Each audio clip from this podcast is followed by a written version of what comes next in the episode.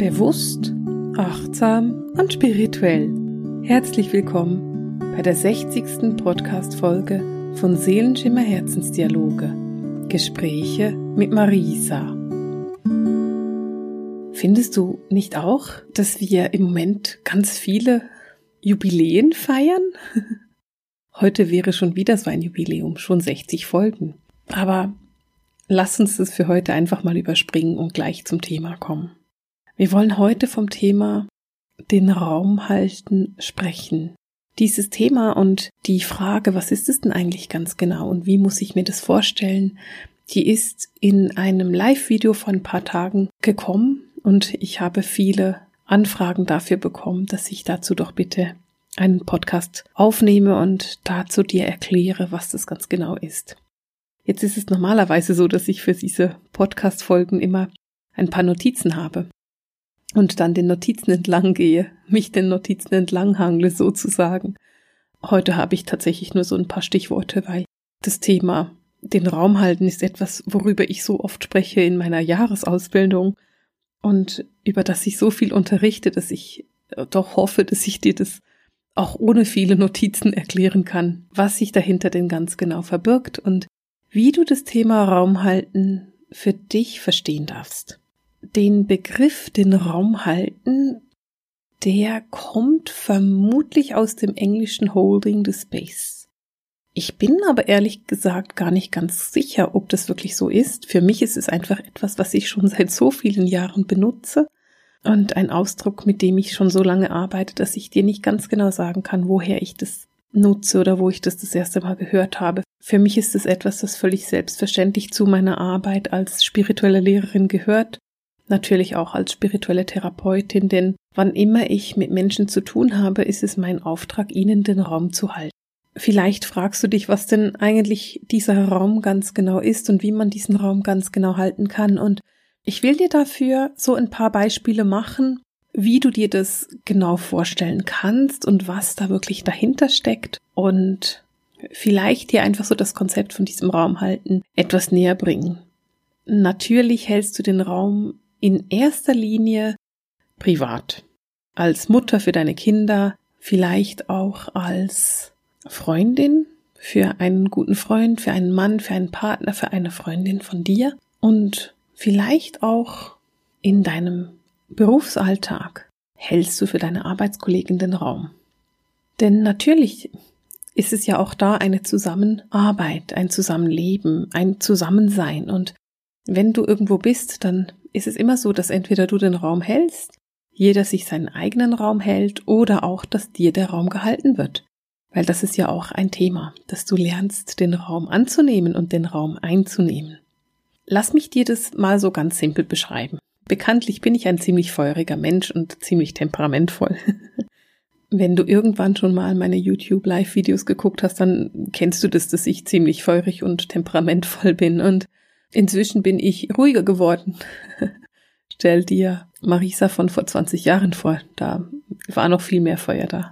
Und damals vor knapp 20 Jahren habe ich in einem Heim gearbeitet für Menschen mit Behinderung. Und diese Arbeit war zwar auf der einen Seite sehr schön, auf der anderen Seite aber auch sehr herausfordernd. Und manchmal hatte ich nach einem langen, anstrengenden Arbeitstag einfach keine Nerven mehr und musste mich so ein bisschen austoben. Und meine Mutter kann das schon ihr Leben lang oder das stimmt natürlich nicht. Meine Mutter kann das schon mein Leben lang wirklich gut. Sie kann mir sehr gut den Raum halten, wenn ich toben muss, also wenn ich einfach nur wütend sein muss und mich über irgendetwas aufregen muss.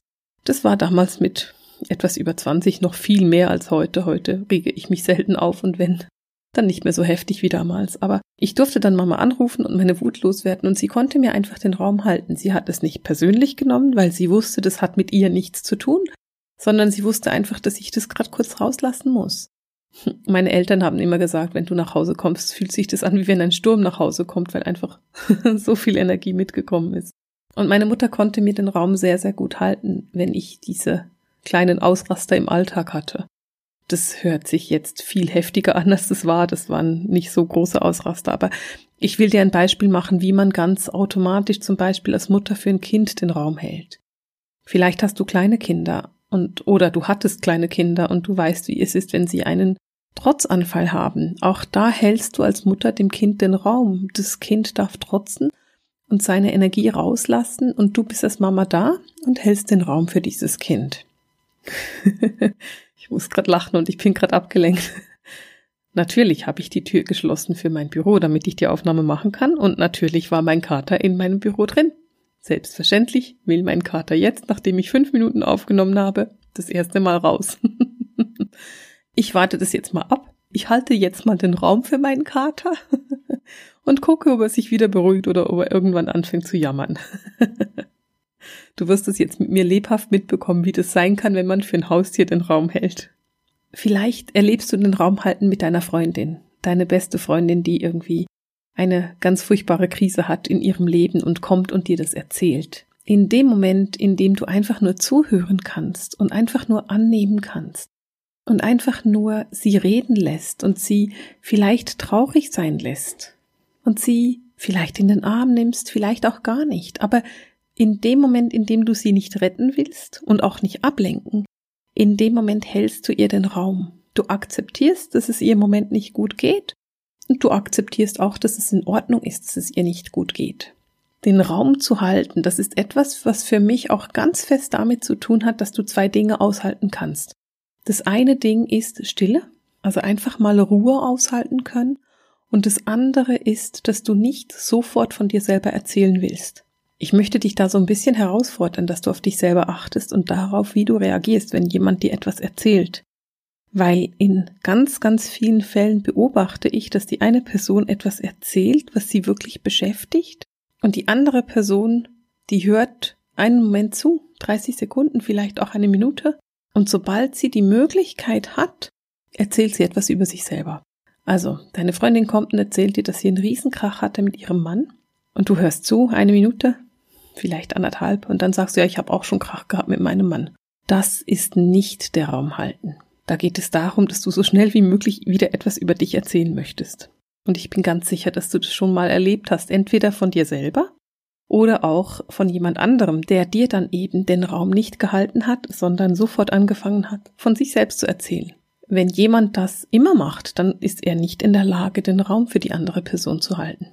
Also wenn du erkennst, meine beste Freundin kann nur erzählen, aber sie kann nicht zuhören, oder sie kann mir nicht den Raum halten, wenn ich erzählen will, dann ist es ein Zeichen, dass deine Freundin das nicht kann. Das ist nicht schlimm. Das ist einfach etwas, was sie nicht kann. Und wenn es dir schlecht geht, dann würde ich nicht zu der Freundin gehen, weil sie wird, ha, hast du es gehört? Lass mich den Satz beenden.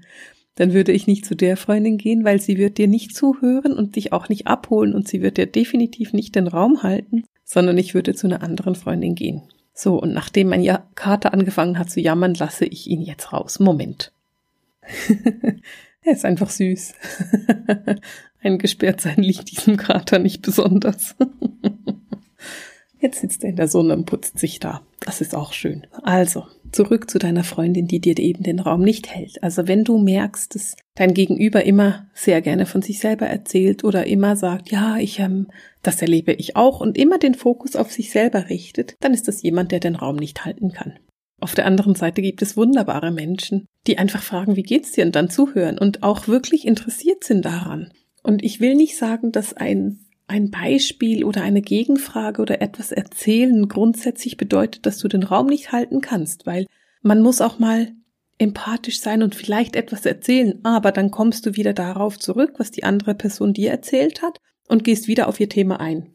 Lass uns beim Beispiel von deiner Freundin sein, die traurig ist, weil ihr Mann und sie Streit hatten. Vielleicht hörst du ihr zu und sagst, oh, das tut mir leid und sagst auch, hey, ich will dich irgendwie gerade nicht retten, sondern ich will dir einfach zuhören. Und dann erzählt sie irgendwas und sagt sie, ja, dann sagst du vielleicht, ja, das verstehe ich, das hatte ich mit meinem Mann auch schon oder mit meinem Freund oder was auch immer. Und dann lässt du sie wieder erzählen. Dann hast du zwar erzählt, aber du hast nur quasi bestätigt, was sie erlebt hat. Also du hast dann nicht von deiner eigenen Situation erzählt oder das Gespräch einfach auf dich gelenkt, sondern du hast trotzdem zugehört und bist empathisch auf sie eingegangen, halt einfach mit einem verständnisvollen Beispiel aus deinem Leben. Auch das bedeutet, dass du den Raum hältst. Für mich etwas vom Wichtigsten ist es auch, die Stille aushalten zu können. Und das ist auch ganz, ganz wichtig, wenn du zum Beispiel als Lehrerin oder als Therapeutin oder sowas arbeitest. Die Stille aushalten zu können und nicht immer reinreden zu können, ist etwas, was heute ganz vielen Menschen wirklich schwer fällt. Einfach mal ruhig sein, einfach mal die andere Person abholen, da wo sie steht, aufmerksam sein, empathisch sein, nicht in Gedanken deine Einkaufsliste schreiben, sondern da sein, bei der Person sein. Aber dieser Person nichts zu sagen, sondern ihr einfach die Zeit zu lassen, ihre eigenen Erkenntnisse zu treffen. Das ist ein sehr, sehr starkes Instrument in einer Therapiesituation und auch als Lehrerin. Es ist komplett in Ordnung, wenn deine Klienten ihre eigenen Schlüsse ziehen. Du musst für deine Klienten nicht ihre Schlüsse ziehen. Du hältst ihnen den Raum, damit sie ihre eigenen Schlüsse ziehen können.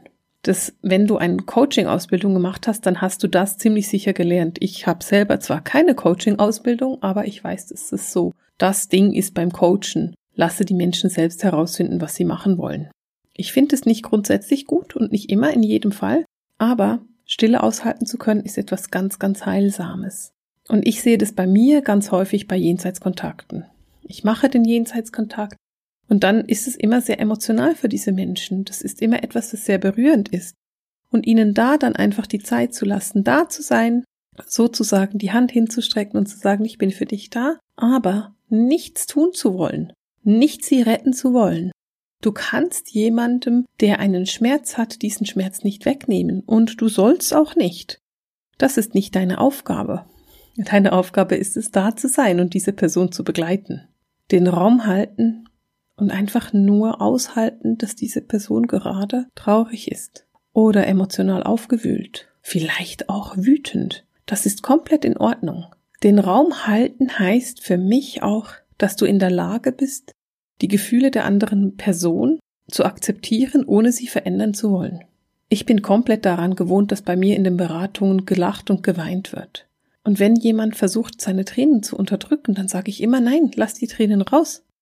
Die haben jetzt hier Platz, das ist ein heiliger Raum und in diesem heiligen Raum darf geweint werden. Und ich finde es ganz interessant, denn ich bekomme sehr, sehr oft das Feedback von meinen Studentinnen und den Teilnehmern in meinen Kursen, dass der Raum, den ich aufbaue, ziemlich kraftvoll ist, ziemlich extrem ist vielleicht sogar. Ich bekomme ganz häufig das Feedback, dass ich einfach diesen Raum so stark aufbaue, dass man da drin wirklich in absolut heiliger Sicherheit ist. Und genau darum geht es mir. Ich baue einen Raum auf, der wirklich heilig ist. Einen absolut sicheren, abhörsicheren und komplett beschützten Raum, damit meine Studentinnen eben ihre Erfahrungen machen können. Damit meine Studentinnen eben lernen können, und wachsen können und ihre Erfahrungen machen können, ohne dass sie den Raum halten müssen. Und ich habe eine Studentin, die mir sehr am Herzen liegt und die ich wirklich sehr, sehr gern habe. Und diese Frau hält den Raum so gut, dass egal wohin sie geht, sie automatisch in die Rolle der Therapeutin rutscht. Sie geht für eine Session ganz persönlich, keine Ahnung, das kann eine Massage sein, die sie gebucht hat, und sie hält den Raum so sehr, dass am Schluss die Massagetherapeutin ihr ihr ganzes Leben erzählt und meine Studentin relativ erschöpft wieder daraus rausgeht. Sie ist eine so geborene Therapeutin und sie ist so gut darin, zu erkennen, wann und wie sie den Raum halten darf, dass sie es ganz automatisch macht.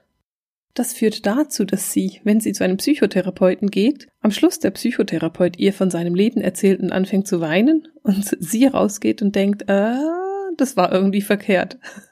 Das ist ein Mensch, der so gut den Raum halten kann, dass alle anderen diesen Raum sofort in Anspruch nehmen.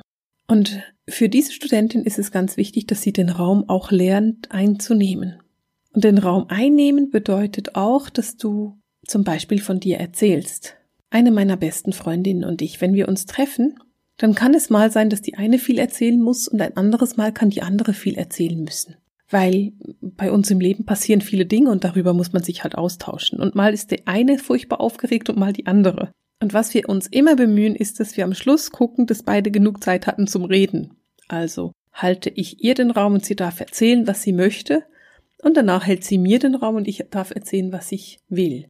Und natürlich besprechen wir das nicht. Das wäre ja bizarr. So, hältst du mir jetzt bitte den Raum, damit ich erzählen kann, was ich möchte? Gut, ich bin fertig, jetzt kann ich dir den Raum halten, damit du erzählen kannst, was du willst.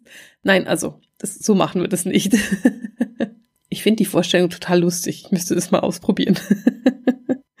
ähm, nee, natürlich nicht. Aber was durchaus passieren kann, ist, dass die eine sagt, kannst du mir mal zuhören? Ich muss unbedingt mit dir etwas besprechen. Ich brauche irgendwie gerade jemand, der mir hilft zu reflektieren. Oder, hey, darf ich dir das noch erzählen? Da beschäftigt mich etwas. Und das ist überhaupt kein Thema. Da haben beide Platz. Wir sind beide sehr bewusst dabei. Wir können auch sehr bewusst sagen, kannst du mir mal einen Raum halten? Oder eben hilfst du mir mal zu reflektieren? Oder kannst du mir mal bitte den Kopf waschen? das ist alles Dinge, die wir sagen, weil wir wissen, dass die andere das auch wirklich macht. Und weil wir wissen, wir können uns 100% darauf verlassen, dass die andere uns ehrlich Antwort gibt. Das ist sehr schön sehr lustig, weil es macht die Freundschaft so entspannt. Man kann ganz entspannt sagen, hey, ich brauche gerade mal jemand, der mir hält. Das ist total schön und es ist so wertvoll, solche Freundschaften zu haben. Und vielleicht hast du das heute noch nicht. Aber wieso nicht mit deiner Freundin genau das üben? Wieso nicht das nächste Mal deiner Freundin sagen, hey, kannst du mir einfach mal zuhören? Ich muss einfach mal rauslassen. Oder sagen, hey, willst du einfach mal erzählen? Ich höre dir gerne zu. Komm, ich bin für dich da, erzähle. Und ihr einfach so die Hand hinhalten, energetisch gesprochen, und sagen, hier, erzähl mir, was auch immer du möchtest. Natürlich, wenn du eine Freundin hast, die offen ist für diese Worte und für diese Arbeit, dann würde ich ihr sagen, hey, weißt du, ich möchte gerne lernen, diesen Raum zu halten, können wir das miteinander üben? Aber ganz grundsätzlich ist es nicht so, dass du das sagen musst und du musst auch nicht aussprechen, dass das jetzt der Raum halten ist, sondern es ist auch ganz in Ordnung, wenn du ganz grundsätzlich sagst, hey, ich bin für dich da, du darfst erzählen, was immer du möchtest. Oder eben gegenteilig sagst, hey, ich brauche einfach jemand, der mir gerade zuhört. Hast du die Ressourcen, hast du die Möglichkeit, einfach nur zuzuhören? Den Raum einnehmen ist etwas, was du musst. Du musst lernen, den Raum einzunehmen. Und das ist vielleicht ein bisschen extrem, wenn ich das sage. Und du kennst mich. Ich sage normalerweise nicht, du musst. Aber wenn du dich weiterentwickeln willst, wenn du lernen willst, wenn du eine Seelenentwicklung machen willst, dann musst du nicht nur für andere da sein, sondern du musst auch für dich da sein. Du musst nicht nur lernen, dass andere dir den Raum halten dürfen, sondern du lernst, dass auch du dir selber den Raum hältst. Was meine ich denn damit genau? Wenn ich davon spreche, dass andere dir den Raum halten, dann ist es eben zum Beispiel der Moment, in dem du gehst und sagst, hey, darf ich einfach mal was erzählen? Mir liegt da was auf dem Herzen. Das ist dein Raum einnehmen. Das bedeutet, dass du hingehst, vertraust und weißt, die andere Person hört mir zu, ohne mich zu beurteilen dafür, was ich erzähle. Für dich selbst den Raum einzunehmen kann zum Beispiel bedeuten, dass du dir eine Auszeit gönnst, einen Tag lesen. Für mich. Vielleicht einfach mit dir selber spazieren gehen. Vielleicht auch zwei Wochen Urlaub, nur du und du. Oder ganz einfach sagen, dieses Wochenende beantworte ich weder Telefonanrufe noch E-Mails. Ich bin am Montag wieder da. All das sind Möglichkeiten, wie du dir selbst den Raum nimmst und wie du dir selbst den Raum hältst. Für mich ist es eine große Herausforderung, am Wochenende nicht auf E-Mails zu reagieren. Und obwohl ich weiß, ich habe frei, und es ist in Ordnung, dass ich einfach nur frei mache, weil jeder Mensch darf von Montag bis Freitag arbeiten und muss nicht am Wochenende. Naja, das stimmt natürlich nicht ganz, aber in meinem Fall wäre es eigentlich komplett okay, dass ich nicht am Wochenende arbeite, weil ich mache ja keinen Notfalldienst. Aber das fällt mir total schwer und ich beantworte ganz häufig am Wochenende E-Mails. Und einen Weg für mich selber den Raum zu halten, ist es eben, dass ich das nicht mache. Dass ich sage, nö, es ist in Ordnung, Montag kommt, am Montag wird beantwortet. Und damit hast du für dich selbst den Raum gehalten. Du kannst diesen Raum auch virtuell halten. Dieser Podcast zum Beispiel, das ist eine Möglichkeit, dass ich dir den Raum halte. Das heißt, ich baue diesen Raum auf, wenn du ihn hörst, den Podcast, dann merkst du, ah, genau, ich habe was gelernt, ich fühle mich wohl. Vielleicht kommen dir die Tränen, das schreiben mir oft Leute. Oder sie sagen, ich hatte so ein Aha-Erlebnis. Dann habe ich für dich den Raum gehalten. Vielleicht erinnerst du dich an den Podcast Anfang Januar. Da haben wir über den heiligen Raum gesprochen und darüber, dass du diesen heiligen Raum nutzen kannst, wann immer du möchtest. Da habe ich ganz bewusst einen Raum aufgebaut, den ich für dich halte. Vielleicht hast du es vergessen, dann geh nochmal zurück, geh nochmal in diesen Raum, fühle da nochmal rein und hol dir raus, was du an Energie gerade brauchst. Vor ein paar Tagen hat mir jemand gesagt, das war der schönste Podcast, den ich je gehört habe. Die schönste Folge von etwas, was ich gehört habe, weil ich nutze das so sehr. Ich hole mir so sehr Heilenergie daraus. Ich hole mir so sehr meinen Platz daraus. Diese Person konnte ihren Raum einnehmen und konnte das machen in, dadurch, dass ich in dem Podcast, in der Podcast-Folge, den Raum aufgebaut und gehalten habe. Und weil ganz, ganz viele andere Menschen, andere Podcast-Hörer bereit waren, ihre Energie ebenfalls in den Raum zu geben, ebenfalls den Raum zu halten, ebenfalls in diese Energie zu gehen und zu sagen, hey, ich helfe dir, auch ich halte den Raum für dich. Wenn du in einem Team arbeitest, kann es sein, dass du für das Team den Raum hältst. Und du kannst immer entscheiden, ob du das willst oder nicht. Wenn du hingegen therapeutisch arbeitest, dann ist es deine Aufgabe, als Therapeutin den Raum für deine Klienten zu halten. Und da bin ich relativ streng. Es geht überhaupt nicht als Therapeutin, dass du heulend vor deinen Klienten sitzt und sagst, es berührt mich so sehr. Das ist ein absolutes No-Go, weil dann hältst du nicht den Raum für deine Klienten. Wenn dich das berührt, dann steck dir das irgendwo hin und hol's raus, wenn der Klient weg ist. Wenn du merkst, oh, wenn meine Klienten kommen, dann bin ich immer so berührt und ich muss immer losheulen, dann es tut mir leid, hältst du den Raum nicht und dann bist du im Moment oder in der Situation nicht geeignet als Therapeutin. Die eigenen Emotionen und Gefühle gehören nicht in eine Therapiesession. Das ist die Herausforderung, dass du dich da wirklich rausnehmen kannst.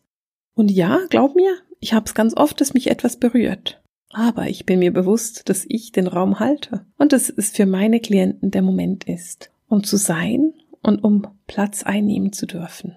Den Raum halten kannst du privat, für deinen Lebenspartner, für deine Lieblingsmenschen, ganz egal wer sie sind. Du kannst den Raum halten in deinem Geschäft, in deinem Büro, in deiner Arbeit, für deine Teamkollegen, vielleicht sogar für deinen Chef. Du kannst den Raum natürlich für deine Freunde halten. Und du kannst und sollst den Raum für dich halten. Als Therapeutin, falls du irgendwie therapeutisch arbeitest, hältst du den Raum für deine Klienten. Und es ist immer wichtig, dass du den Raum nicht nur halten kannst, sondern dass du den Raum auch einnehmen kannst. Versuche in eine ganz gute, hilfreiche, gesunde Balance zu kommen damit. Vielleicht hattest du ein großes Aha-Erlebnis in den letzten halben Stunde. Na, nicht ganz, in den letzten 25 Minuten vielleicht. Dann schreib mir das in die Kommentare. Schreib mir, wo du den Raum hältst und wo nicht. Erzähl mir, wie das läuft bei dir und wo du findest, das ist ja ganz einfach und wo du merkst, nein, das ist ganz schwierig. Natürlich halte ich den Raum als Therapeutin anders als als Freundin.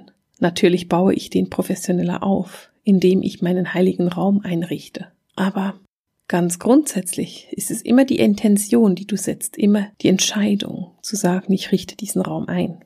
Je mehr du daran gewohnt bist, mit Energien zu arbeiten, umso einfacher wird das und umso größer kann der Raum sein, den du aufbaust.